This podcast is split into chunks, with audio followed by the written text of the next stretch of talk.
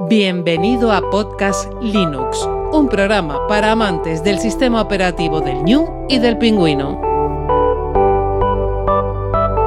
Podcast Linux, el espacio sonoro para disfrutar del software libre.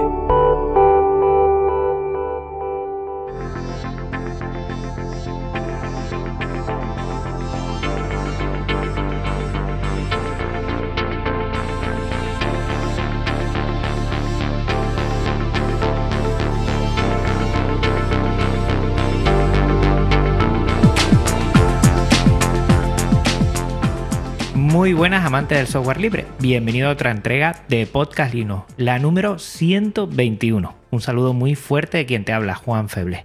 Hoy tenemos a Lina Castro, que es desarrolladora de software especializada en aplicaciones móviles, como por ejemplo vamos a hablar de Ubuntu Touch, y también es líder de la comunidad de Ubuntu Colombia, podcaster en lo que es el podcast Ubuntu Colombia y una entusiasta que ya lo veremos aquí sobre GNU Linux y el software libre. Muy buena, Lina, ¿cómo te encuentras? Muy bien, muchas gracias. Muchas gracias por la invitación. Eh, para mí es un placer, además que siempre lo tengo puesto en, en, esos deberes que tengo que hacer y uno de ellos es traer a Linuxeras a Podcast Linux y voy a empezar bien el año porque entras tú bien fuerte y te lo agradezco un montón.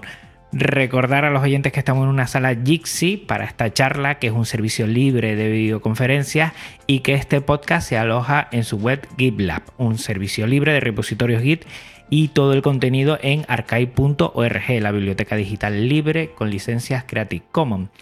Y vamos a hablar aquí mm, de golpe y porrazo por medio de Twitter, pero también viendo muchas cosas en otras eh, eventos que también has hecho, Lina, pues llegué a ti y lo primero, bueno, te lo comenté, ¿no? Necesito que se pasen Linuxeras y también personas como tú para que nos den a, conocer también esa mirada de GNU Linux.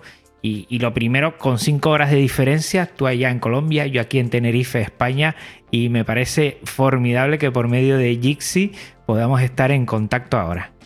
Sí, claro que sí, la verdad. Eh, digamos que el tema del horario es bastante, hay bastante diferencia, ¿no? Digamos, cinco horas es bastante. Y más que nada organizar los horarios, ¿no? Que es lo más complicado. Sí, la verdad es que sí. Eh, nada, ancho es el Atlántico y tenemos que pasar y, y, son esas cinco horas, pero para mí me parece toda una pasada que lo podemos hacer esto con software libre. Y el eh, para mí es, yo creo que no tener que depender de servicios privativos y estar ahora aquí 100% mm, lo que estamos haciendo con software libre me parece ideal. Y lo primero es preguntarte cómo Lina llega a ti el software libre, cómo conoces Linux. Ok, bueno, te cuento. Eh, esa historia, digamos que la he comentado muchísimo en, digamos, eh, en mi podcast y en también otras comunidades que me preguntan un poco, mira, ¿cómo has conocido Linux y demás? Entonces, eh, digamos que básicamente la historia comienza cuando yo empecé a estudiar tecnología ¿verdad? Eh, en el año 2012 empecé a conocer, a conocer un poco de tecnología, a conocer el software libre, pero vine a conocerlo, digamos, a instalar una distribución en el año 2014, es decir, dos años después. Yo me gradué en el año 2013, pero desde el 2012 me encantó muchísimo la parte tecnológica y estuve muchísimo, digamos, eh, como con mucha fascinación y muy entrada en el tema, porque eh, me iba muy bien en mi colegio en ese momento cuando estaba viendo, digamos, eh, la materia de tecnología e informática. Entonces me gustaba muchísimo. Ahí fue donde aprendí como mis primeros pasitos en HTML y CSS con el profesor en su momento que me explicó. Entonces, digamos que desde ahí empezó el gusto y la fascinación por la tecnología, pero desde mucho antes, ponle 2010, 2009, que fue cuando tuve mi primer computador con, digamos, sí fue con Windows, fue una locura porque en ese momento no conocía mucho Linux y apenas me estaba como entrando un poco en el tema de, digamos, de la tecnología. Pero eh, mi primer computador lo tuve a la edad de los 8 años. También fue un computador con Windows, pero fue un Windows 97. Ponle hace muchísimo tiempo, fue computador expansiones en ese momento y, y digamos que desde ahí fue como que empezó ese gusto, esa fascinación. Me vine a dar cuenta que realmente me gustaba la tecnología y el desarrollo libre en el año 2014, cuando eh, instalé la primera distribución Linux, que fue en su momento Ubuntu 14.04 LTS. Quedé fascinada gracias a esa distribución y a Linux fue que pasé en ese momento la materia. Entonces digamos que desde ahí fue como que surgió el gusto. Y poco a poco, digamos que eh, he entrado muchísimo en el mundo Linux y el software libre, no solamente con, digamos, eh, en su momento que lo aprendí, sino también mientras estuve estudiando tecnología y en la experiencia laboral que tuve también. Entonces, digamos que todo empezó desde hace muchísimo tiempo, eh, pero realmente entrarme en el mundo del desarrollo y del software libre fue desde el año 2014, o sea, ponle hace 6, 7 años. Desde aquel momento entiendo que al principio hombre, eh, tanto porque uno es una persona novel y no entiende, creo que de 2014 a hoy las instalaciones por lo menos son más sencillas, ¿no? No sé si recuerda los primeros varapalos que nos da y las primeras instalaciones y que ya lo hacemos, bueno, metemos el USB y rápido instalamos de nuevo, pero al principio, exacto. Sí, fue horrible. Al principio yo me acuerdo que, mm, y digamos la experiencia que yo tengo con Linux, la primera distribución, como te cuento, fue Ubuntu 14.04. Recuerdo que yo la instalé, yo no sabía absolutamente nada de Linux, había investigado pero pues digamos que lo que había en internet pues era muy poco, no es como ahorita que ya hay demasiados blogs de Linux y pues en su momento había muchos blogs también, pero pues digamos que em, como que no, no tenía como esa costumbre de investigar, ahorita sí lo hago constantemente, pero anteriormente no, entonces todo como que me llegaba lo que me decía el profesor y con eso me quedaba.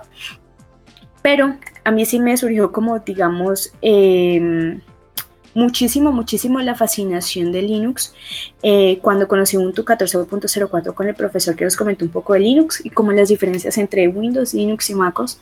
Entonces yo dije, wow, o sea, Linux se parece mucho a MacOS, aparte es libre y me gusta mucho. Ahí fue cuando el profesor nos explicó, me gustó, eh, digamos que instalé Ubuntu 14.04 y recuerdo que esa, esa distribución la instalé en un computador súper mega panzón, o sea, panzón me refiero a un computador de esos que, eran del año 2010, 2008, que ni siquiera eran, eh, digamos, LCD, nada, o sea, eran esos computadores súper panzones y que tenían una CPU súper FAC, porque eran eh, computadores de laboratorio, entonces no eran computadores buenos, sino que eran computadores para la guerra, o sea, era esos computadores aprendí así o así a instalar una distribución Linux, entonces desde ahí fue como que, wow, una locura, y bootear la memoria en su momento, conseguir esa distribución en Internet, pedírsela al profe o incluso en su momento nosotros íbamos a hacerlo por internet, ¿cierto? Como se está acostumbrado ahorita, pero el profesor nos pasó el CD, entonces lo que nos tocó que fue quemar el CD y ahí sí pasar la ISO a la memoria, butearla y ahí sí butear el computador con Ubuntu 14.04. Entonces fue una locura haber instalado esa distribución y ahí fue cuando surgió el amor por Linux. Pues fíjate, yo conocí Ubuntu con la 7.10, creo que fue. Creo que fue la 7.10, sí. Y a partir de ahí me acuerdo de tener, ya, ya no tengo tanto, ¿no? Pero tenía eh, los, CDs que dices tú, un, un, bueno, 15 o 20 de todas las que iba grabando y, hasta esa mínima diferencia de esperar que tiene que grabar, a lo fácil que es ahora con un USB, un pincho, eh, grabas enseguida te descargas con la facilidad que tenemos ahora de conectividad. Yo por aquí en cinco minutos tengo descargado cualquier ISO, empiezo a probar, tengo de sobra, tenemos espacio en el disco duro de sobra también para tener nuestras ISOs ahí ir probando. Y, la verdad es que ha cambiado muchísimo. Recuerdo los primeros CDs tenerlos como, vamos, como, como oro en paño. Recuerdo que me llegó un CD de Canonical también que lo pedí y me llegó el 8.10 creo que fue. Y lo tengo por ahí, lo tengo muy cuidado, que fue una pasada, tanto en la versión KDE como en la versión Ubuntu. Y recuerdo con mucho cariño esos primeros tropiezos, ese, aprender a base de error, ensayo, error, ensayo, error. Pero la verdad es que ha cambiado totalmente. ¿eh? Ahora con, el, con Ubuntu 20.04 eh, es una pasada, una pasada. El último LTS facilita mucho y yo, por ejemplo, tengo aquí KDE Neon. No sé cuál es tu distro fetiche, la que te gusta más, eh, pero es un antes y un después. Ahora es sencillísimo instalar Genio Sí, de hecho, mira que yo en estos momentos, bueno, yo tenía Cadeneon también, la desinstalé, mmm, porque no sé, no me terminó de convencer, y eh, no sé, algo me pasa, yo siempre cuento a los chicos y a las chicas que me cuentan, no, ¿qué distribución tienes y demás? Les digo, yo he probado muchas distribuciones porque me encanta probar muchísimo distribuciones, me encanta Linux y como que tenga eh, tantas distribuciones y tantas cosas diferentes, pero que al final terminan en lo mismo tipo personalizaciones, puedes hacer lo mismo, muchas personalizarlas y ponerlas super top sin ni siquiera, digamos, utilizar eh, un sistema operativo como lo es Windows o Mac, ¿cierto? Es genial y además que se personaliza muchísimo mejor que esos dos sistemas operativos. Yo siempre termino volviendo a Ubuntu y es una locura porque digamos que siempre termino volviendo a una derivada de Ubuntu o a Ubuntu. Entonces, eh, como una locura que siempre me pase, eso es como algo súper, una coincidencia total. Pero eh, en estos momentos estoy utilizando el Ubuntu 20.04, eh, que es un sabor de Ubuntu, es una derivada de Ubuntu, que maneja el escritorio del XQT. A mí me fascina ese escritorio, de hecho yo conocí el Ubuntu gracias a, en, en, su momento era X, XD, creo que era LXD, que es la que maneja la 16.04, si no estoy mal, y la 18.04 manejan ese escritorio, pero yo, eh, digamos, la conocí con el escritorio, o sea, vine a manejarla ya en un entorno laboral, en un entorno como que, ah, la pruebo ya, eh, con el XQT y me fascina porque de hecho el, XQT es el escritorio como más ligero de Linux y me encanta muchísimo. Y, y la personalización que tuve con la 19, que fue la del año pasado, la 19.04, la 19.10, eh, la 18.04 y ahorita la 20.04 me ha fascinado. Obviamente la 18.04 no maneja el XQT, ah, sí, maneja el XQT, la que maneja el, LXD es la 16.04. Es, es, una pasada, me fascina muchísimo y además que eh, digamos que los chicos que se encargan de desarrollar son súper geniales, ellos tienen grupo en Telegram, entonces cualquier duda o inquietud, una vez me pasó que compré un computador con Linux Endel, eh, Endlets y eh, para para instalar Ubuntu fue una locura, entonces los, chicos estuvieron ahí ayudándome un poco con los errores que me aparecían en cuanto al momento de, iniciar la distribución. Y no, súper fenomenal, de hecho creo que el, grupo de los chicos en Telegram que desarrollan esa distribución del Ubuntu es, es muy bueno y prestan un servicio a la comunidad en soporte fenomenal de Plasma al Ubuntu, eh, te vas de una esquina a otra, eh, prácticamente, ¿no? Porque es de entornos de escritorio. Lo, siguiente eh, es sin entornos de escritorio. Creo que por ahí Yugik habla mucho de, del, ¿cómo se llama? El 3W o algo de esto, que ya es sin, sin entorno de escritorio, ya es prácticamente teclado y comandos y y accesos de teclas para, para arrancar cosas, que sería ya lo, más eh, simple, ¿no? Pero qué, maravilla que, siempre Genio Linux nos da estas posibilidades, ¿no? De lo más sencillo a lo más complicado y que cada uno elija lo que quiera. Así es, exactamente. Yo creo que lo fantástico de Linux es que se acomoda a las necesidades de cada persona. Eh, y que tú lo acomodas también a, tus necesidades, es decir, tú personalizas e instalas lo que tú quieres instalar. Habilitas y deshabilitas lo que tú quieres deshabilitar y habilitar. Entonces, digamos que eso es una gran, para mí, una gran ventaja en Linux eh, y también para muchas personas que están iniciando en el mundo de la tecnología. Poder, digamos, hacer eso con tu, con tu máquina es fenomenal, sinceramente. Sí. Y siempre eh, ha sido Ubuntu, ¿no? Más o menos has estado ahí. Y de ahí viene después eh, esa faceta que tienes con Ubuntu Colombia, que quiero que también comentes este espectacular mm, proyecto, comunidad. Háblanos un poco de Ubuntu Colombia. Oh, claro, bueno, te comento. A mí me pasó algo interesante con mi comunidad, eso también se lo contó mi compañero, porque yo no escogí la comunidad, a mí la comunidad me escogió. Yo estaba en un momento eh, de mi vida hace dos años y medio, tres años, en que yo quería participar de una comunidad, pero ninguna comunidad en Colombia me abrió las puertas todas las comunidades en Colombia me las cerraron. Yo, em, yo decía, bueno, ok, yo quiero participar en una comunidad, quiero conocer personas, quiero ver qué tal es el mundo de la comunidad, digamos, eh, como conocer personas con los mismos intereses tuyos. Y todas las comunidades en Colombia me cerraron la puerta, es decir, comunidades de JavaScript, comunidades de de lenguajes de programación como PHP, Python, ¿cierto? Todas me cerraron las puertas al ser líder de la comunidad. Líder es, digamos, como la persona que se encarga como de desarrollar eventos, de impulsar esa tecnología a, más personas y crear comunidad. ¿verdad?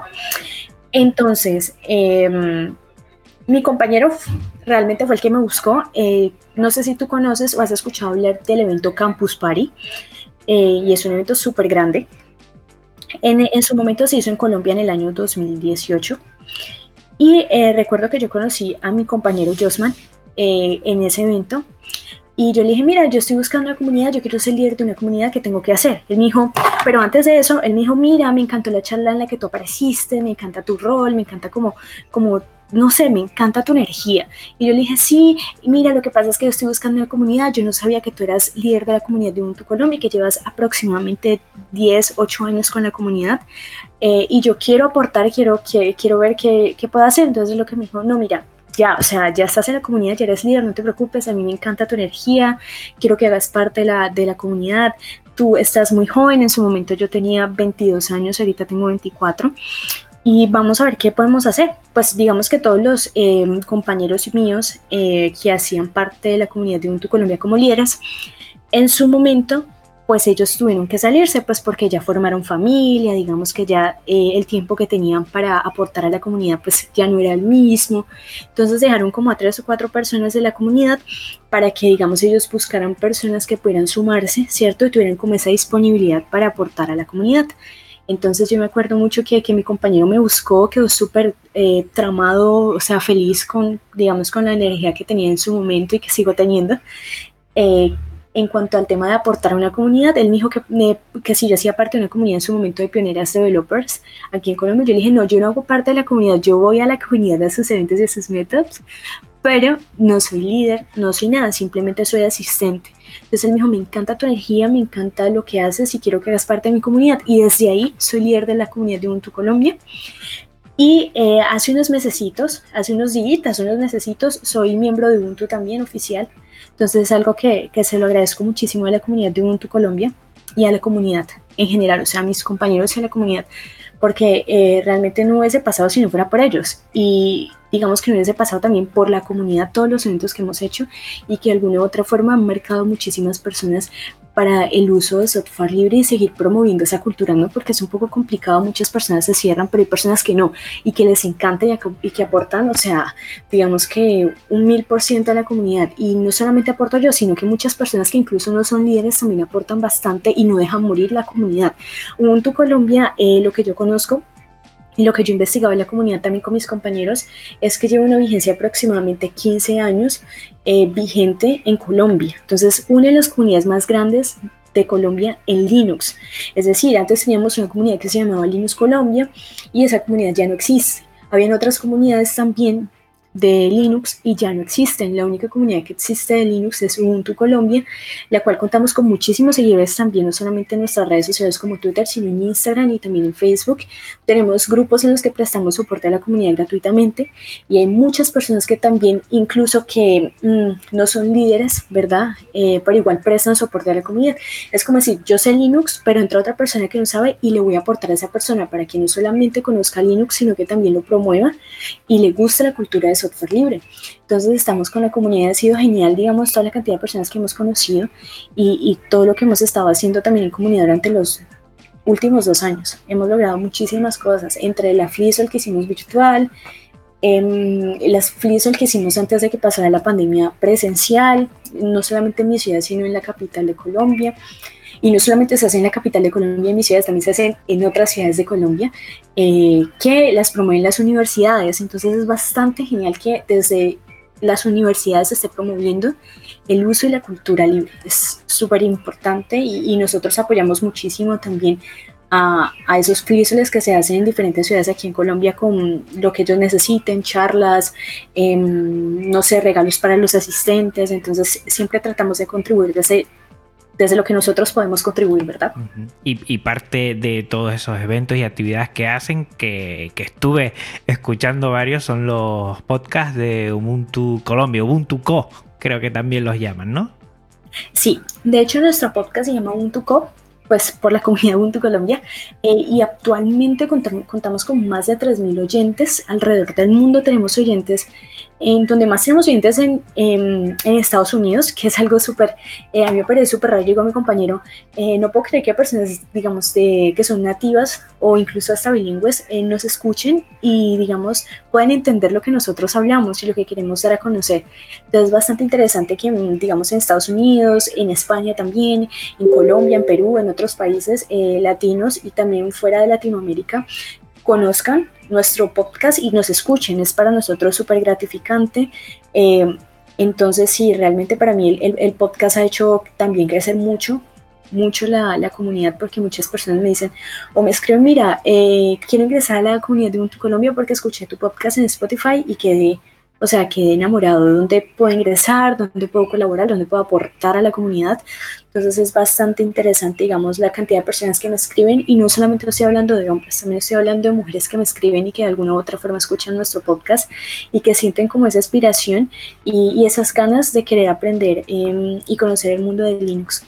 Sí, sí, el podcast tiene algo a mí como medio me tiene enamorado porque creo que es una forma de llegar eh, con, esas emociones que de forma escrita o en vídeo pues hay más cosas que, puedes no llegar, pero con la voz, la verdad, y con esta diferencia de, lo que son, bueno, eh, ese acento tuyo colombiano, el mío que es más canario, que es, español, pero está más cerquita también de lo que es toda América. Eh, hace, hace llegar de otra forma. La gente me lo dice, ¿eh? me lo dice a mí que igual podcast Linux en otro formato, mm, pero el formato podcast, y eso que tengo que yo mejorar mucho mi locución, eh, como que llega más. Y yo creo que es una buena forma de, de hacer contacto algo más que, que lo normal, bueno, por otros medios porque llega directamente del oído al corazón. Alguien me lo dijo alguna vez y me quedé con esa frase. Sí, totalmente. De hecho, mira que eh, gracias al, podcast yo he conocido a muchísimas personas eh, y he conocido muchísimas comunidades en España y me fascina el apoyo que, España tiene para con nosotros, nuestra comunidad, porque realmente es fenomenal. No solamente, digamos, estoy hablando del podcast, sino también, por ejemplo, de la comunidad de Ubuntu Touch. O sea, ellos nos apoyan a nosotros full, full, full demasiado. Por ejemplo, eh, hace poquito di una, una charla, hace como seis meses, di una charla en el Campus Party sobre Ubuntu Touch y los chicos de Ubuntu Touch en España, el grupo, ¿cierto? En español, que básicamente está eh, liderado por gente en España, ¿cierto? Gente que vive en España. Eh, nos dijeron, si necesitan algo, si necesitan lo que sea, por favor, escríbanos un día antes y nosotros con todo el gusto los apoyamos para que esa charla salga lo mejor posible. Entonces es bastante genial, digamos, en las comunidades en España. Yo hace poquito conocí dos comunidades en España que me encantaron muchísimo, que son eh, comunidades de España y Me fascina muchísimo. Los conocí también en un podcast, entonces es bastante interesante que el podcast también une a las personas y une a las comunidades em, para una meta, un objetivo en común. Entonces, eh, eso me pareció genial, y fenomenal haber conocido esas dos comunidades de España que también de alguna u otra forma también nos apoyan y nosotros los apoyamos también a ellos. Es como un apoyo mutuo de no dejar morir la cultura y el uso de software libre. Fíjate, Lina, que hay algo que pasa, que aquí en España normalmente miramos a América y decimos, oye, qué bien se organizan allí. Yo no sé si a ti, te, por lo que acabas de comentar, sientes lo mismo, pero nosotros siempre quedamos fascinados, por ejemplo, por los frisoles que nacen allí en América y que nos parecen una pasada, ¿no? El, el coger y remozar un poco eh, la Histal Party y darle una vuelta y, y rejuvenecerlas, ¿no? De aquellos 90 o 2000 o por ejemplo, también todo lo que tiene que ver como por ejemplo Ubuntu Colombia, que vemos que tiene una actividad que aquí a veces nos cuesta ver, por lo menos de movimiento. Y siempre yo, mm, no es la primera vez que sale en el podcast, que parece que en América la gente se mueve más y la percepción que tenemos aquí en España, en Europa, es que nos movemos un poco menos. No sé cuál es eh, tu visión de todo esto. Ok, claro, mira, te cuento. Yo creo que, digamos que la receta eh, que nosotros hemos venido trabajando en Ubuntu Colombia es, güey, si tú puedes participar o tienes la oportunidad de participar en una charla, güey, participa. O sea, no importa con el tema que sea, participa. No dejes morir las oportunidades, porque las oportunidades solamente pasan una vez. Entonces, puede que solamente tengas esa vez, esa oportunidad. Entonces yo digo siempre a mi compañero, güey, si tú tienes que hacer una, una charla y necesitas apoyo, dime y yo te apoyo. O igual mis otros compañeros, si necesitan apoyo en algo, díganme y yo con gusto apoyo. Entonces siempre me dicen, mira, necesitamos esto, o mira, reunámonos para tal cosa, o mira, hagamos esto. Siempre tratamos de reunirnos y apoyarnos entre todos y no dejar pasar oportunidades en charlas de muchas comunidades. Digamos que muchas comunidades nos invitan y nos dicen, mira, queremos que ustedes aparezcan y nos cuenten un poco lo que hacen en la comunidad, eh, los proyectos que tienen, o que nos cuenten un poco de los eh, eventos que quieren hacer, eh, digamos, terminando año o que en esos momentos que se encuentra haciendo Ubuntu Colombia. Entonces lo que yo digo a mi compañero, listo, hablemos de Ubuntu Colombia, pero también hablemos de otros proyectos que nosotros apoyamos en Ubuntu. ¿Verdad?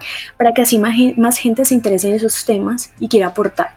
Entonces, no solamente, digamos, eh, queremos que la gente aporte en nuestros proyectos o nuestros eventos que nosotros realizamos, ¿verdad? Sino en otros proyectos que también son de código abierto, que también son de uso libre, para que de alguna u otra forma se interesen y no solamente eso le ayuda, digamos, em, a conocer ciertos y a crecer, sino también de alguna u otra forma a interesarse por esas tecnologías y crecer profesionalmente. Entonces, mucha gente, eh, digamos, em, me escribe y me dice, mira, yo tengo un celular tal, ¿cómo hago para instalar un Touch?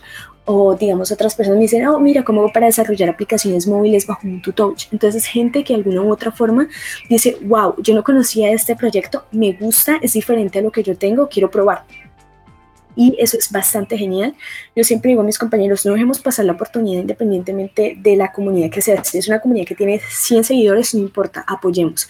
Cuando nosotros estábamos empezando o cuando ustedes estaban empezando, digamos, muy poca gente los apoyaba o digamos las, las personas que los apoyaban, pues digamos, los apoyaban pero pasa que con otras personas no es así. Entonces lo que hacemos es apoyar a comunidades que, digamos, no tienen muchos seguidores o que no tienen muchas personas que de alguna u otra forma los apoyan.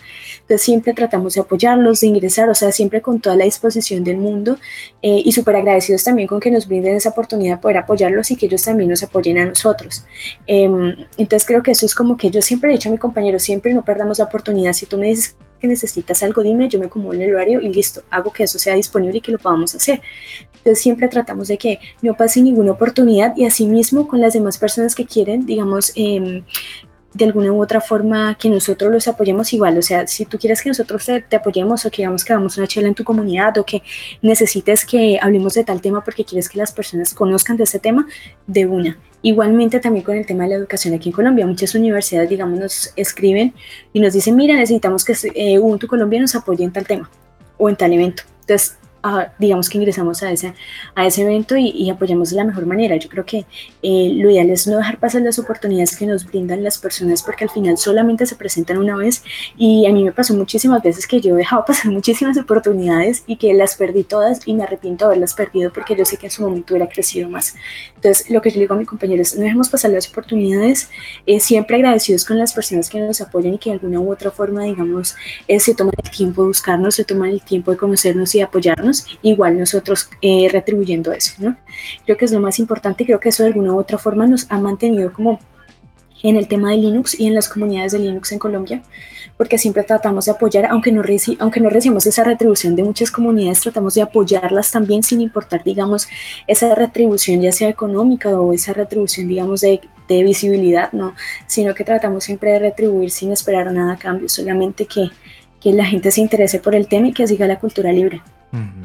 Es como el, software libre, ¿no? Damos y esa libertad que tiene es para libremente recogerla y en principio eh, lo que tenemos es el regalo de una gran comunidad. Yo siempre digo lo mismo, las personas, ¿no? Conocerte a ti, que, desde Hatover Day creo que tú tuviste una charla sobre Ubuntu Touch. Eh, allí te conocí normalmente y fíjate, en el Hatover Day me llamó mucho la atención porque sí salieron varias eh, mujeres. Normalmente, lamentablemente, la visibilidad que tienen las mujeres en espacios tecnológicos y yo diría más también en espacios que tengan que ver con el software libre, eh, bueno, no es numerosa y las cosas están cambiando, pero en Hatover Day vi que hubo una explosión de mujeres en ese sentido que me llamó la atención y digo, a ver si, si seguimos por este camino. Lo tenía más para más tarde, pero lo saco ahora, Lina. Yo creo que eh, tú como ves el papel de la mujer dentro del software libre, eh, esa visibilidad o no y qué podemos hacer para que al igual que GNU Linux pues eh, se vea toda la variedad que tenemos de hombres y mujeres que nos encanta y somos amantes del software libre.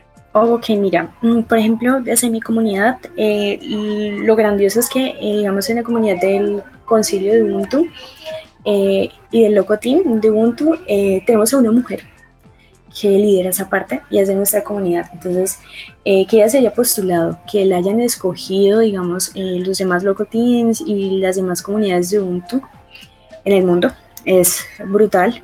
Eh, y que ella esté participando y sea mujer es lo mejor. Yo creo que eh, ella también se llama Lina.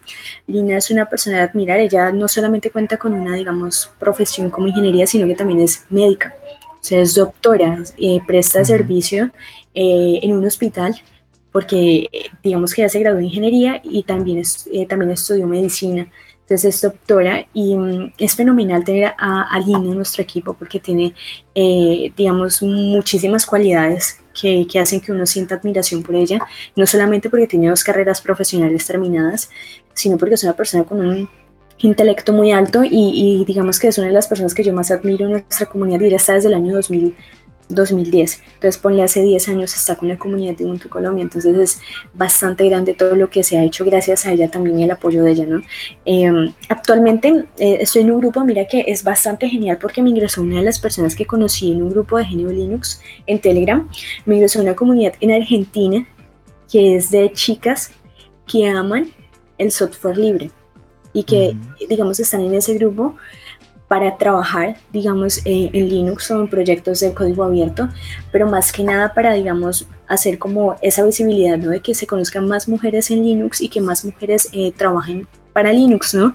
Para el uso de, digamos, de código abierto, de desarrollo libre y, pues tecnologías libres, ¿no?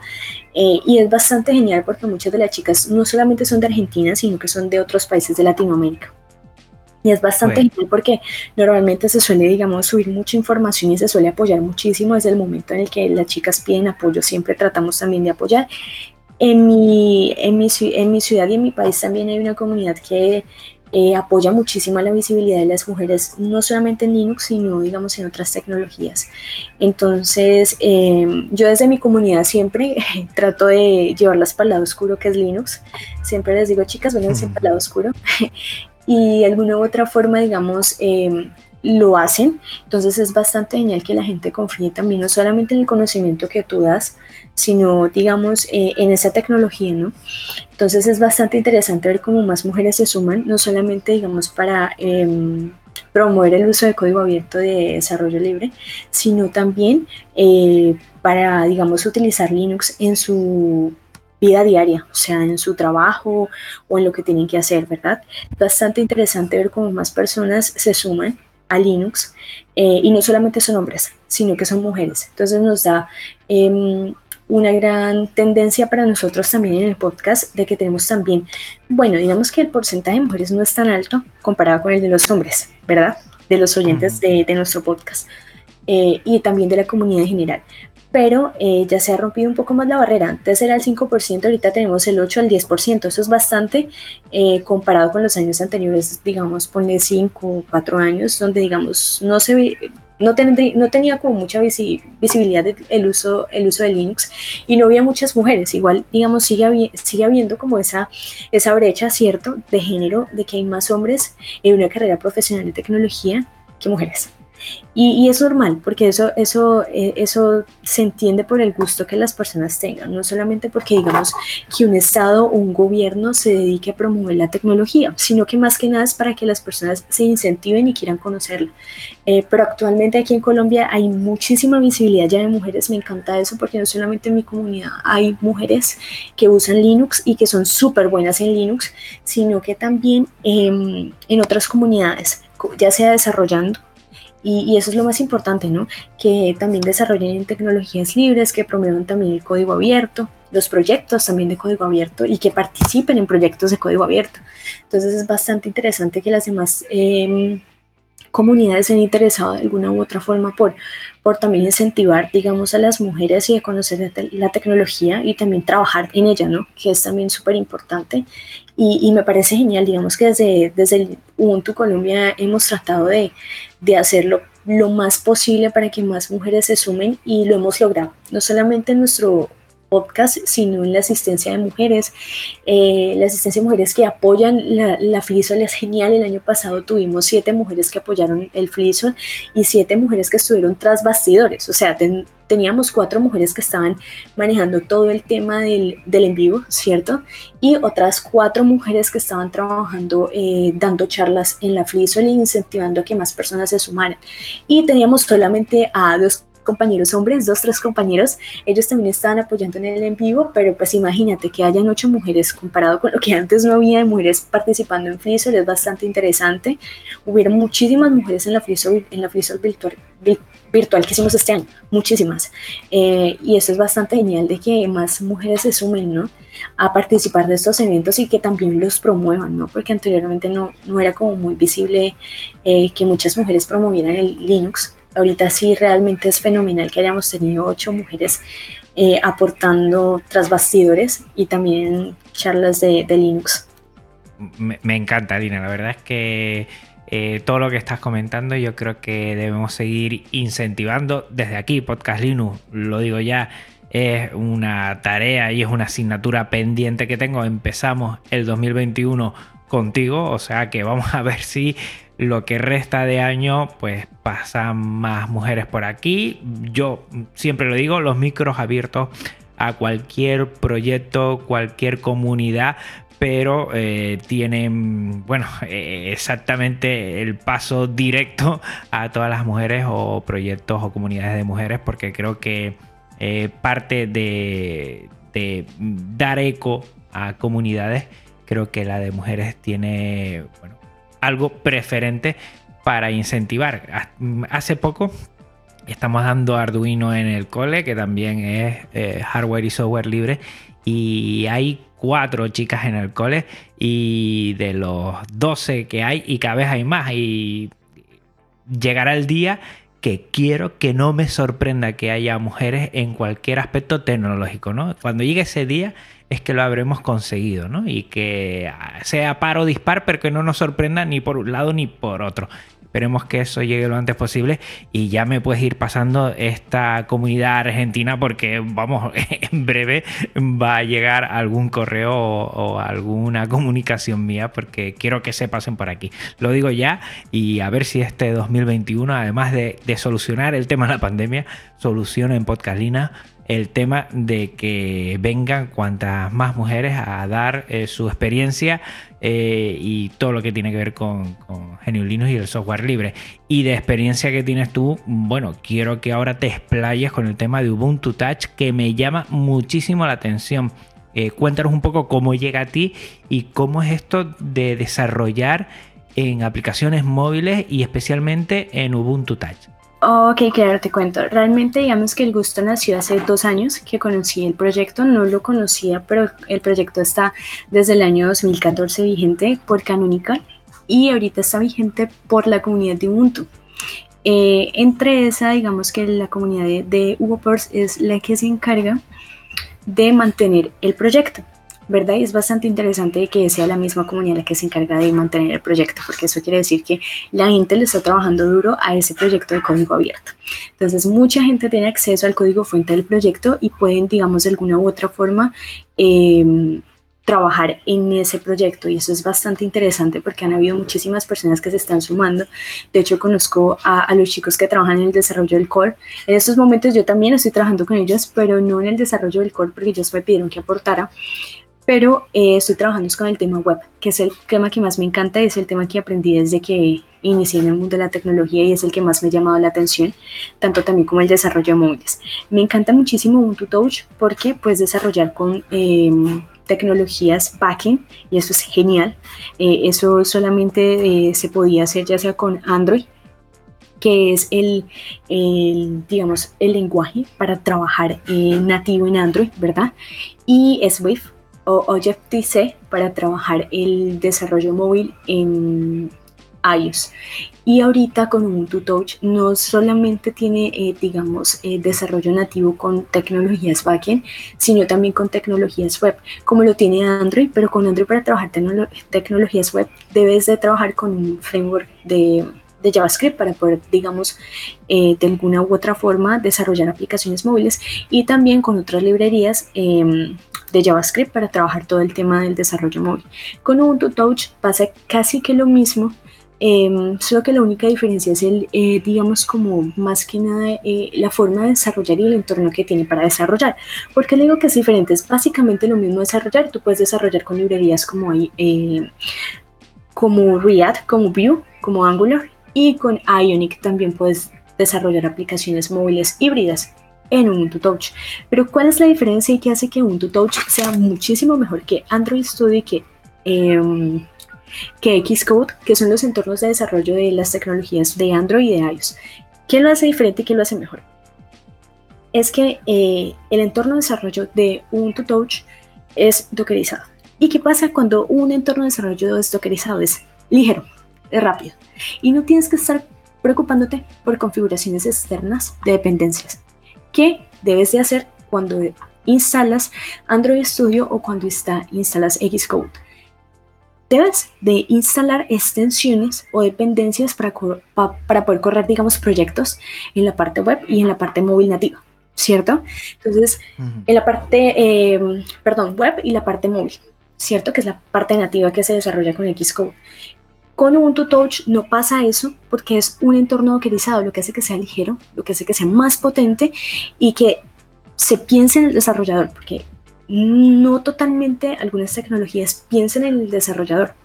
Entonces, que Ubuntu Touch haya pensado en el desarrollador en ese aspecto es bastante interesante. Eh, ¿Y por qué lo digo? Porque muchas, muchas personas me dicen, no, pero es que mira, hay más aplicaciones en Android, eh, en Android y hay más aplicaciones en, en iOS, ¿cierto?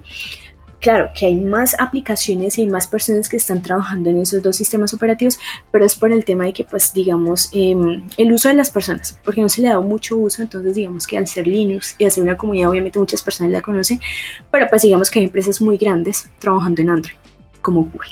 Entonces, digamos que una empresa tan grande esté trabajando en, ese proyecto y que, digamos, eh, digamos que de alguna u otra forma pague dinero para el desarrollo de módulos, para el mantenimiento de, de digamos, de ese proyecto pues es bastante genial porque al final tiene muchísima publicidad y muchísimas personas y mucho alcance.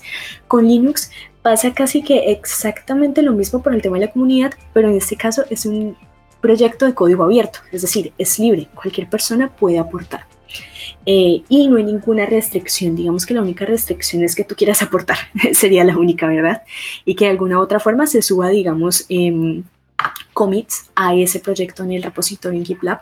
Eh, anteriormente estaba en GitHub, ahorita hicimos la migración y se hizo la migración a GitLab. GitLab es 100% libre y GitHub hace parte ya de la empresa de Microsoft. Entonces digamos que no se hizo, digamos, por ese cambio, sino porque GitLab maneja mejores, em, mejores características en la parte de seguridad. Entonces es muy importante también pensar en el tema de la seguridad y también en el tema de que, pues, eh, básicamente que Linux es muy, muy, muy cloud, muy DevOps, entonces por eso más que nada se mira GitLab y también digamos de alguna otra forma también hay algunos eh, repositorios en GitHub, pero más que nada digamos que todo, todo, todo el tema del desarrollo core del proyecto está en GitLab. Entonces bastante interesante también para los desarrolladores que conocen GitLab y que les encanta GitLab y que son DevOps en GitLab, que de alguna otra forma pueden aportar y cualquier persona también puede aportar, o sea, no solamente que porque tú eres DevOps y manejas GitLab, no quiere decir que yo que no lo manejo no puedo aportar. Sí puedes aportar, solamente es como eh, tratando de hacer las diferencias de por qué Linux eh, y Ubuntu Touch es muchísimo mejor y aparte porque es de Ubuntu, em, de la comunidad realmente. Entonces la comunidad lo mantiene muchísimo. Hace poquito hicieron dos lanzamientos y este año hicieron un lanzamiento el año pasado. El año pasado hicieron un lanzamiento con la empresa Pines64, con el, eh, si no estoy mal, con el Firephone. Em, y fue genial. Lo único, digamos que de alguna u otra forma, por eso es que digamos que no se tiene con mucha visibilización, es por el tema de las características con las que salen los, los, eh, los celulares, ¿cierto? Los smartphones. Hmm. Pero de igual forma, eh, digamos que son celulares que son súper rápidos. O sea, yo, yo tengo de hecho un, un dispositivo con un Touch y siempre lo muestro en casi que todas las comunidades donde doy una charla. Eh, y es que realmente se nota lo rápido que es. O sea, ni siquiera tienes que tener un, pues prácticamente un smartphone es casi que un computador, pero digamos, ese smartphone, tenerlo pues digamos con 3 GB de RAM, con un super procesador, ¿verdad? No, digamos que es un celular como tú lo conoces gama baja, que corre esas aplicaciones que de alguna u otra forma cuando las desarrollas, eh, digamos que tienen mucho peso por el tema de las dependencias, pero eso no pasa con Ubuntu Touch. Entonces, lo que hace que sea interesante, lo que, sea, lo que hace que sea genial en el tema de desarrollo es que sea dockerizado y eso es importantísimo que todo desarrollador conozca Docker y el desarrollo de contenedores porque te hace crecer profesionalmente y además entiendes lo que es el tema de la dockerización. Por eso me encanta muchísimo Ubuntu Touch porque te hace crecer profesionalmente. Aunque la gente no lo crea, sí te hace crecer profesionalmente por el tema de cómo está desarrollado y cómo se está pensado para un desarrollador. Además de que es súper fácil también desarrollar aplicaciones web porque se encuentra muchas, mucha documentación para desarrollar aplicaciones web. Y eh, yo también he desarrollado aplicaciones web con Ubuntu Touch y me encanta, siento que eh, las aplicaciones rinden un montón, o sea, el rendimiento se nota incluso se nota demasiado. Me gusta muchísimo por eso y que además hay que seguir aportando a este proyecto porque es un proyecto que ha estado desde el 2014 hasta ahorita 2020, serían seis años en el que se mantiene este proyecto. Entonces de alguna u otra forma la comunidad no lo ha dejado morir y tampoco de alguna u otra forma Ubuntu, porque Ubuntu aparte de que no, es, no, no mantiene el proyecto, pero sí apoya a Ports. Entonces, digamos que se apoya ya sea con el tema de, de que Ports necesite, digamos, la comunidad eh, necesite em, dispositivos. Entonces, Ubuntu apoya con el tema de dispositivos, apoya con lo que se necesite Ports, pero pues digamos que no es el que mantiene el proyecto. Asimismo pasa con empresas muy grandes, es que no solamente está Ubuntu, digamos, apoyando, sino que también está eh, Pine64, que es la empresa que se encarga de desarrollar dispositivos Linux, y Netfly, que es una, una mm, plataforma para eh, hacer el despliegue de aplicaciones web o de aplicaciones em, en un repositorio. Entonces es bastante interesante que eh, empresas grandes, ¿cierto? Que tienen más de mil trabajadores, estén apoyando a, a este proyecto. Quiere decir que el proyecto es muy grande y que de alguna u otra forma en un futuro, porque ya se está manejando la convergencia, va a ser, digamos que, el futuro, el hecho de manejar la convergencia en todos los dispositivos móviles. Eh, interesantísimo lo que estás comentando, Lina. Siempre, eh, de todo esto, siempre me imagino cuando eh, Ubuntu Touch podrá ser tan, digamos, popular. ¿no? Mm, mm, podrá ser un dispositivo de consumo y que podamos llegar todo de una manera más fácil. Ahora, como tú has dicho, está eh, el PinePhone de Pine 64, que, es una posibilidad, está ahí, que está saliendo con cantidad de distribuciones. Eh, cuando llegará el momento en que sea, no sé si popular es la palabra, pero sí accesible a cualquier persona que pueda elegir entre Android, que está ahora, entre iOS y que salga un tercero, que siempre esa diversidad la vamos a agradecer y sobre todo que respete tanto la privacidad y el software libre como, como Ubuntu Touch, que, ahí no hay ninguno, evidentemente, pero cuándo puede ser eh, accesible, digamos, al público, ¿no? Porque siempre eh, el software libre, el hardware libre, ganará cuando sea también utilizado por, por una masa de personas que lo hagan popular y que den a conocer las virtudes también. No, no sé si, si ves cuál puede ser el problema, si llegara el momento o no, qué tendríamos que hacer para que eso cambie y, no sea esta dualidad privativa entre Android y, Apple con ellos. Ok, bueno, te cuento algo que me encanta. Eh, es que eh, los chicos de, de la fundación se han encargado últimamente, los últimos meses, en trabajar en redes sociales. Me fascina, me encanta, apoyo demasiado la idea. Ellos están trabajando en redes sociales full, dándose a conocer no solamente, digamos, eh, en Alemania, sino en otros países de Europa y también en Latinoamérica.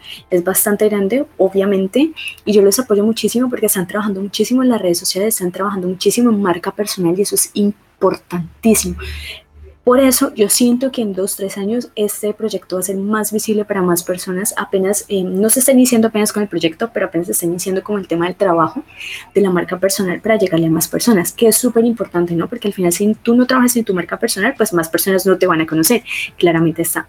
Entonces ellos están trabajando en estos momentos en marca personal muchísimo y durísimamente en marketing y yo los apoyo muchísimo. De hecho yo hablé con Diego, eh, con Diego y le dije, Diego, mira, yo quiero apoyar muchísimo en el tema también de redes sociales y quiero apoyar también la parte del, core. Entonces estoy en estos momentos con un desarrollo de, em, de una web con, para un Touch eh, en Vue.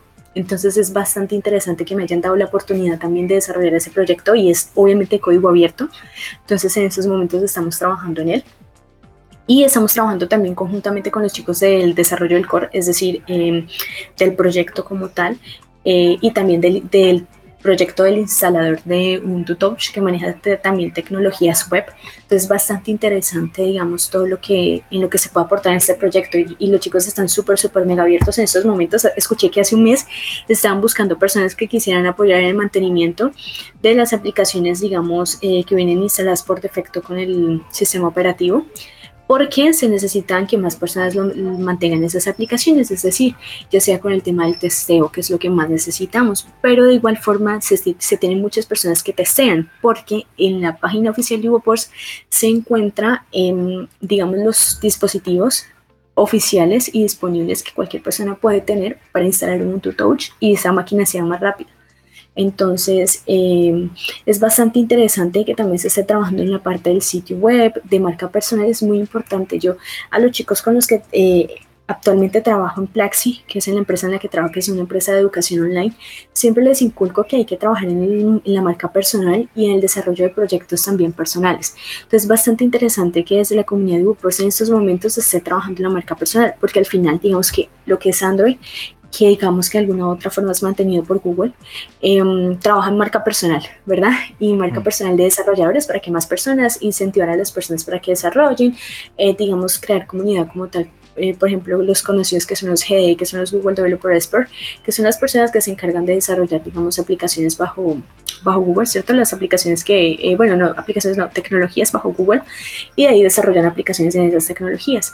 Eh, de alguna u otra forma, nosotros con UberPorts lo que tratamos de hacer es que más personas se, sumen siendo miembros de Ubuntu y puedan apoyar no solamente en ese proyecto que es de Ubuntu, sino también en otros proyectos que hacen parte de, de Ubuntu como tal y de la comunidad que al final se necesita mucho. Hay muchísimos proyectos en la comunidad que hay que apoyar y que de alguna u otra forma Em, también se puede aportar. Hace poquito también escuché de dos lanzamientos de Plasma Mobile que me encantó muchísimo y de hecho también tengo una review por ahí pendiente en mi canal de Twitch hablando sobre esos dispositivos que al final también son dispositivos con Linux. Entonces hay que apoyar muchísimo a, digamos, a, esas empresas y a esos proyectos que salen nuevos, conocerlos, a ver qué tan interesantes son conocerlos y qué tan interesantes son esas características que tienen. Entonces al final digamos que eh, siempre se trata de apoyar de alguna u otra forman los mismos proyectos que salen con Linux, porque al final es mismo Linux y hay que apoyar a Linux más que nada y a la, cultura libre para que no se pierda, ¿no?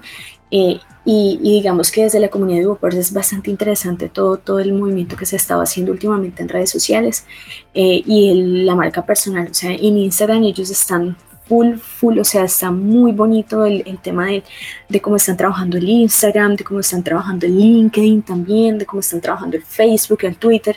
Entonces se está viendo que más personas se están sumando y no solamente, digamos, al testeo de ese desarrollo, sino que también a los demás proyectos que hacen parte de ese, del proyecto de UntuTouch, ya sea en la parte de UI UX, que es el diseño, del, del, sistema, del sistema operativo como tal, eh, también en la parte del marketing, que más personas se suman y es totalmente libre, ¿no? Es voluntariado. Y em, en la parte del desarrollo core y en la parte de la mantenibilidad de las aplicaciones nativas de Ubuntu Touch. Entonces es bastante interesante que más personas se suman y no solamente se suman hombres, hombres, también se suman mujeres. Entonces es interesante ver como esa, esa equidad, ¿no? De géneros, es muy importante y, creo que yo a Ubuntu Touch le doy dos años para que despegue full. O sea, realmente, ahorita, ahorita escuché hace último que estaban probando. Em, ah, bueno, hace poquito se, hizo también un lanzamiento con Vodafone, que son celulares prácticamente como los que conocemos ahorita, ¿cierto? Que son así full full, full genial, que son súper grandes, que tienen una resolución de pantalla grandes, que son táctiles, ¿verdad? Que tienen una buena cámara, ¿verdad? Y unas buenas características técnicas. Em, hace poquito se hizo el lanzamiento con Vodafone y también hay unos dispositivos. Hace, hace como un mes escuché o leí en Twitter de unos chicos de la comunidad de Whoppers que están trabajando en que se pueda instalar un Touch en dispositivos eh, Redmi.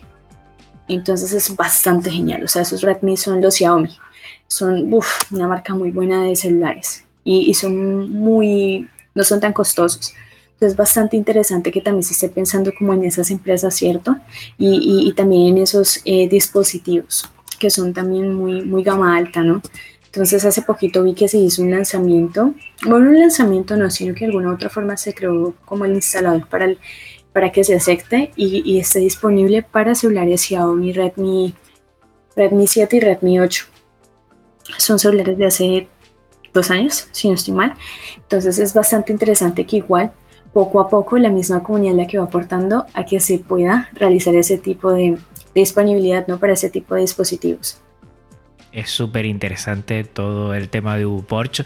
Si los que nos están oyendo no conocen nada, bueno, vamos a dejar en las notas del programa todo de todo lo que estamos hablando eh, y yo creo que UPorch y también con Pine 64 esa unión, esa mezcla pues va sacando cosas y van avanzando mucho y yo creo que desde ese eh, producto, proyecto, porque está a mitad y mitad y poco a poco van desarrollando ahí también con todos los usuarios y usuarias que, eh, bueno, apuestan por el proyecto, que compran el dispositivo, que también eh, dan esa retroalimentación para que pueda mejorar. Yo creo que es importantísimo. Ubuntu Touch yo creo que, que debería ser el tercer sistema operativo para dispositivos móviles. Vamos a ver si poco a poco va avanzando y por lo menos mm, poner encima de la mesa algo de software libre dentro de esa feroz lucha que tienen entre Google y entre Mac, entre Android y entre lo que es iOS, que al final es todo software privativo y que sabemos que tanto los datos como muchísimas otras cosas pues ya no están en manos nuestras, sino de unas empresas que a saber qué hacen con eso. Y yo creo que por ahí, por la privacidad, por tener nuestros datos, yo creo que puede haber algún resquicio de que podamos entrar el software libre dentro de, ese territorio que ya está muy, muy asentado y que es muy complicado entrar. Sí, no, totalmente. Yo creo que a, los usuarios, muchos eh, de la review que, he leído en, los grupos en Telegram, tanto Ubuntu Touch en, español como eh, Ubuntu Touch en inglés, em, he leído a muchísimos usuarios que se han pasado a, digamos, Ubuntu Touch por el tema de los datos, más que nada. Entonces, se han pasado por el tema de la seguridad, por el tema de los virus, que también existen en Android, que la gente no lo crea si existen virus en Android. Entonces, se han pasado como que no, o sea, han encontrado como esa inestabilidad tanto como en iOS como en Android y se han querido pasar y probar en Linux y se han dado cuenta que Linux es bastante, o sea, la gente cree que Linux es mera terminal de comandos y sí, bueno, es mera terminal de comandos, pero también hay un entorno que es una UI que es muy bonita y que es amigable con el usuario. Entonces eso también pasa con Ubuntu Touch, o sea, que tiene un sinfín de características de que aparte de que es libre, que hay más personas apoyando y que incluso si tú eres usuario de Ubuntu Touch y quieres apoyar en el proyecto, ya sea en desarrollo o quieres apoyar en, el la parte de testeo, lo puedes hacer. Cosa que de alguna u otra forma eh, no pasa en Android ni pasa en iOS, ¿no? Digamos que eh, sacan un celular y entonces la misma comunidad lo compra y ahí es cuando se empieza a testear y se empiezan a sacar como eh, los bugs que hay en, en, en, cada celular que saca Android o iOS. Entonces es bastante interesante que en Ubuntu Touch la misma comunidad pruebe esos dispositivos y se dé cuenta si es bueno o malo o si cumple con tu necesidad en tu vida diaria. ¿no? Es bastante interesante que muchos usuarios que yo he leído se pasan más que nada por el tema de, digamos, usuarios Android o fueron usuarios iOS, pues dicen, no, yo siento que no hay una buena seguridad de la data, entonces siento que mi data está expuesta porque pasa que cuando tú, digamos, eh, sincronizas tu cuenta con Android, pues, pues eh, de alguna u otra forma, si una persona ingresa a tu computadora, pues va a poder ver tu data. ¿Verdad? Porque tu data no está 100% segura. Entonces, así pasa igual con iOS. A mí me pasó hace poquito que yo estaba, yo tuve una cuenta en iOS, ¿verdad? Pero anteriormente tenía un iPhone.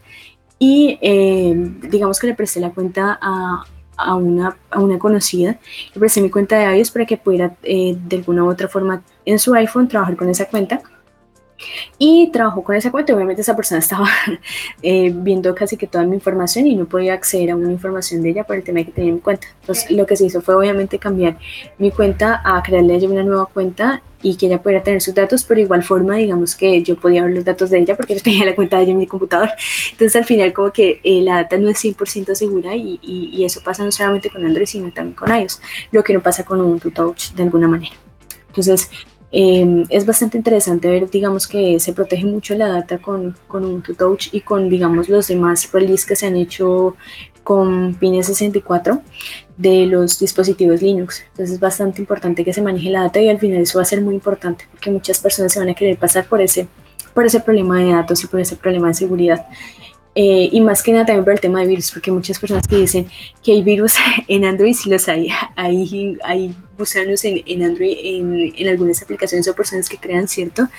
Esos gusanos o esos, eh, de alguna otra forma, virus, que yo ya no los conozco realmente porque anteriormente manejaba Windows hace mucho tiempo y ya no me acuerdo de absolutamente nada de Windows, pero eh, muchas personas me cuentan que existen casi que los mismos virus que existían con, con Windows y Android. Entonces, muchas personas se cansan, se cansan de eso porque, digamos, entran a un, a un sitio web y entonces virus, ¿verdad?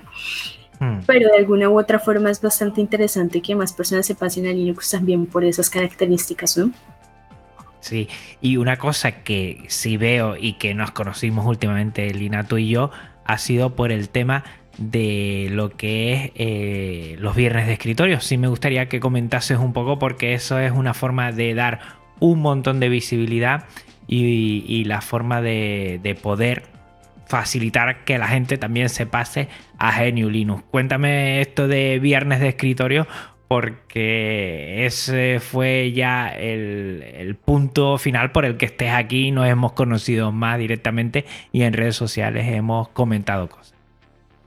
Sí, claro, mira, eh, ah, me encanta, me fascina la dinámica de de escritorio. Creo que he conocido a muchas personas que han dejado de utilizar otros sistemas operativos porque han encontrado esa, como esa personalización y esa fascinación por Linux. Y es bastante interesante. Muchas personas, eh, incluso cuando los viernes de escritorio me envían también sus pantallazos en Telegram, es bastante interesante porque dicen, mira, tengo tal personalización. ¿Será que puedo participar en la próxima, en la próxima dinámica del viernes? Y yo, claro, sin ningún problema. O sea, solamente si estás en Twitter, si estás, si estás en Facebook, en donde sea, vas a participar sin ningún problema. Entonces, eh, es bastante interesante ver como muchas personas, incluso también mujeres, eso me encanta. Esta semana tuvimos tres mujeres participando full y una de ellas estuvo en el podio, ¿cierto? Con su personalización, estuvo en el segundo lugar. Entonces, bastante interesante que más mujeres se suben a esta dinámica de viernes de escritorio porque a mí me parece fenomenal que exista ese, como esa contribución a esta dinámica y no solamente que, que, que sean mujeres, porque realmente eso es fabuloso, sino que también de alguna u otra forma estén a la par con un nombre o con otra persona, digamos tipo, no, güey, o sea, yo también sé Linux y voy a mostrarte mi personalización y te vas a dar cuenta cómo yo personalizo mis cosas. Y así mismo, o sea, se, se, encuentra como esa equidad de género, ¿no? Que al final es muy importante y por la cual se está luchando muchísimo en estos tiempos y en tiempos anteriores, ¿no? Entonces es bastante interesante ver cómo, cómo esa equidad es fenomenal e incluso hombres votando por personalizaciones de mujeres porque quedan como que, wow, o sea, una mujer hizo esto, quedan como que, wow, no sabíamos que más mujeres en Linux sabían tanto de Linux. Entonces es interesante ver cómo esta semana tuvimos tres mujeres participando en, estas, eh, en esta dinámica de viernes de escritorio es, es, fenomenal, o sea, es genial. Y tenerlas en el podio, uff, aún más, es como que, wow, qué orgullo. Y eh, también obviamente participan muchas personas, no solamente de Colombia, de México, de Argentina, de España, de Estados Unidos. O sea, muchas personas alrededor del mundo participan en esta dinámica y es genial, o sea, es genial, genial que más personas se unan y que más personas, digamos, quieran hacer visible la personalización y el uso que se le puede dar a Linux sin tener que ser la persona más profesional y la persona con más años de experiencia manejando Linux y terminal de comandos. Sí, sí. Y eso es como que eso es como que una palmada a todas las personas que dicen, no, es que Linux es para gente que tiene un coeficiente intelectual alto. No, es para cualquier persona que quiera aprender y conocer de Linux. Linux se, se adapta a las necesidades de cualquier persona. Entonces, ver cómo las personas adaptan esas necesidades es fenomenal, porque al final cada distribución es diferente, pero cada distribución tiene una personalización única. Entonces, es fenomenal. O sea, hay personas que salen, digamos, hace una semana tuvimos eh, prácticamente que todo el podio con Arch Linux, ¿cierto? Los ganadores fueron con, tuvieron Arch Linux, todas las distribuciones. Esta semana fueron tres distribuciones con KDE. Y eh, digamos que la semana antepasada fueron de, de Arch Linux y KDE, ¿cierto? Y la anterior fue Ubuntu. Entonces se va viendo cómo la gente va subiendo de nivel en Linux y cómo se va subiendo la personalización de nivel. Hay gente que sabe con una personalización increíble que uno dice, ¿what?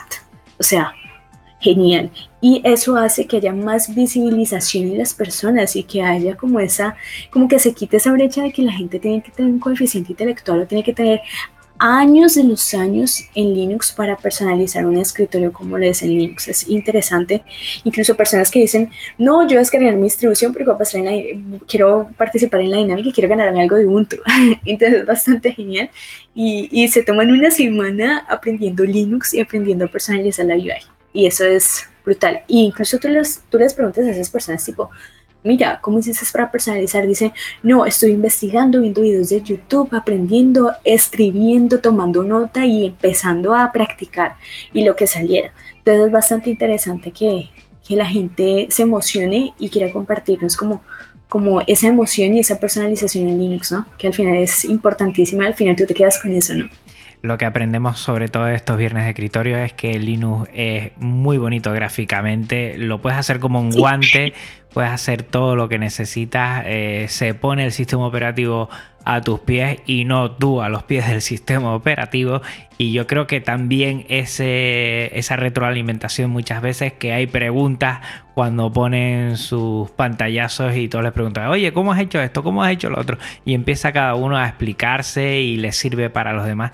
Yo creo que yo me quedo con eso y sobre todo abanderar un poco nuestro sistema operativo como que, que es muy precioso y que no solo de terminar vivimos los linuxeros y linuxeras, sino que también, bueno, pues hay entornos de escritorio preciosos y que por lo tanto te puedes pasar como un sistema personal eh, de computación porque GNU Linux eh, se amolda a todo y sobre todo a los ordenadores personales como a los servidores y como a otros, ¿no? Yo creo que cualquier eh, bueno, tecnología, Linux puede estar en ella perfectamente y cualquier dispositivo puede ir eh, pues allí.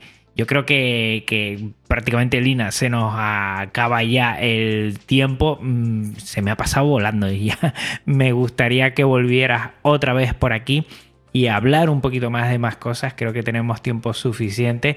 Eh, vamos a poner en las notas del programa todo lo que ahora Lina me está pasando por Gypsy aquí, que lo tengo que copiar.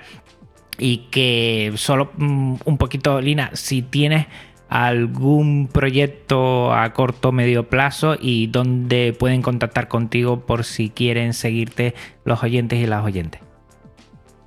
Ok, bueno, como te contaba, digamos que el último proyecto en el que estoy trabajando hace parte de la comunidad de WordPress. Estamos desarrollando un sitio web eh, en el que también esperamos que se pueda implementar en Ubuntu Touch. Entonces estamos trabajando con tecnologías web, así que si más personas que me escuchen quieren unirse, estamos trabajando con la tecnología de Vue.js porque nos parece que es una tecnología fácil, rápida y eh, su aprendizaje y su curva es mucho más fácil que otras librerías de, JavaScript. También lo estamos manejando con JavaScript, entonces es bastante interesante que más personas se quieran unir para el desarrollo de ese, de ese proyecto. Eh, y eh, ese sería el, último proyecto en el que estoy, eh, digamos, em, trabajando, que es un proyecto obviamente de código abierto, de ser parte de la comunidad de Ubuntu, y eh, el último evento que vamos a tener va a ser la dinámica de viernes de escritorio. Siempre, todos los viernes, siempre estoy full disponible para la dinámica. Los empiezo desde miércoles, jueves y viernes a hacerla. Creo que eh, el spam de la vida para que más personas de alguna u otra forma les interesen y quieran mostrarnos a toda la comunidad Linux en Latinoamérica y también en diferentes partes del mundo su personalización. Eh, esta semana vamos a entregar también regalos. La semana pasada no entregamos regalos, pero estamos haciendo la dinámica de que una semana entregamos regalos, otra semana no por el tema de la contingencia de, del COVID-19 en nuestro país, aquí en Colombia. Entonces, digamos que por ese tema de alguna u otra forma, pues lo paramos esta semana porque estamos en cuarentena, no obligatoria, pero sin cuarentena. Eh, entramos hace poquito en, en, nuestro país, aquí en Colombia. Entonces, por ese tema, los envíos y, digamos, como tal, se demora muchísimo. Entonces, tratamos de que al menos la próxima semana esto mejore y si no mejora, pues seguiremos con la misma eh, dinámica que tenemos en el escritorio, pero en este caso sería entrevistar a las personas que ganan para que conozcan más personas su personalización y puedan adaptar esa personalización de la persona que ganó a su personalización con su distribución Linux. Y eh, también tenemos la dinámica del podcast, que de alguna u otra forma jamás termina para las personas que quieran de alguna u otra forma participar, o sea, sin ningún problema, es totalmente libre, pueden participar en el horario, en la disponibilidad que tengan. Nosotros simplemente lo que hacemos es de alguna u otra forma... Eh, trabajar en ese horario en el que ustedes tengan de disponibilidad sin ningún problema. ¿verdad? Al final, lo que nos interesa es que más personas puedan contribuir, apoyar y promover el uso de software libre y que no se pierda esta cultura que al final es súper importante y nos hace conocer muchísimas personas y lo más importante nos hace crecer profesionalmente. Entonces sí, realmente estamos en todas las redes sociales con Ubuntu Colombia. Ubuntu en todas las redes sociales y a mí pues me pueden encontrar como arroba eh, soy una servidora más, así que lo que necesiten de mi parte y de parte de la comunidad de Ubuntu Colombia pueden obtenerlo sin ningún problema y si no lo aprendemos para de alguna u otra forma promoverlo también con las personas que quieran hacerlo. Y nada, la verdad, muchísimas gracias a ti, Juan, por la invitación y muchísimas gracias a los, a los oyentes de podcast Linux, porque al final es muy grande y me encanta este proyecto también. Entonces, eh, lo que necesiten por mi parte y por parte de mi comunidad, lo tienen sin ningún problema, sin ninguna preocupación. Yo siempre digo lo mismo, cuando estos Linux Connection pasan tan rápido es que nos los pasamos muy bien y agradecerte Lina pues el esfuerzo que estás haciendo porque la diferencia horaria es mucha y hemos tenido que mover algo pero que enseguida te has puesto en disposición para, para tener este ratito y para disfrutar un montón que me lo he pasado bomba y que ya te digo que quedaremos en algún otro momento porque se me han quedado varias preguntas en el tintero y pasarán otra vez por aquí. Hasta aquí mm, el episodio de hoy, pero que recuerden que Podcast Linux tiene licencia Creative Commons reconocimiento compartir igual 4.0 y que toda la música que estás oyendo de fondo también es Creative Commons. Pásate por las notas del programa para conocer a sus autores.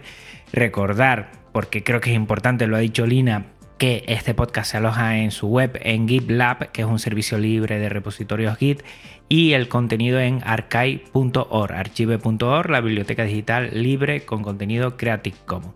Si quieres contactar conmigo, no dudes en hacerlo porque me vas a hacer súper feliz. Pásate por las notas del programa para conocer dónde me puedes encontrar. Gracias a toda la audiencia, Linuxero, Linuxera, por tu tiempo y escucha y atención. Para mí es importantísimo. Un abrazote muy fuerte para todos, Linuxeros, Linuxeras. Y para ti, Lina, eh, desde muchos miles, miles de kilómetros, un abrazote muy fuerte también. Vale, muchísimas gracias por la invitación y lo mismo, Juan. Un abrazo muy grande desde aquí, desde el otro continente. y para todos y todas, como siempre, termino. Chao. Podcast Linux, el espacio sonoro para disfrutar del software libre. Un programa para amantes del sistema operativo del ñu y el pingüino.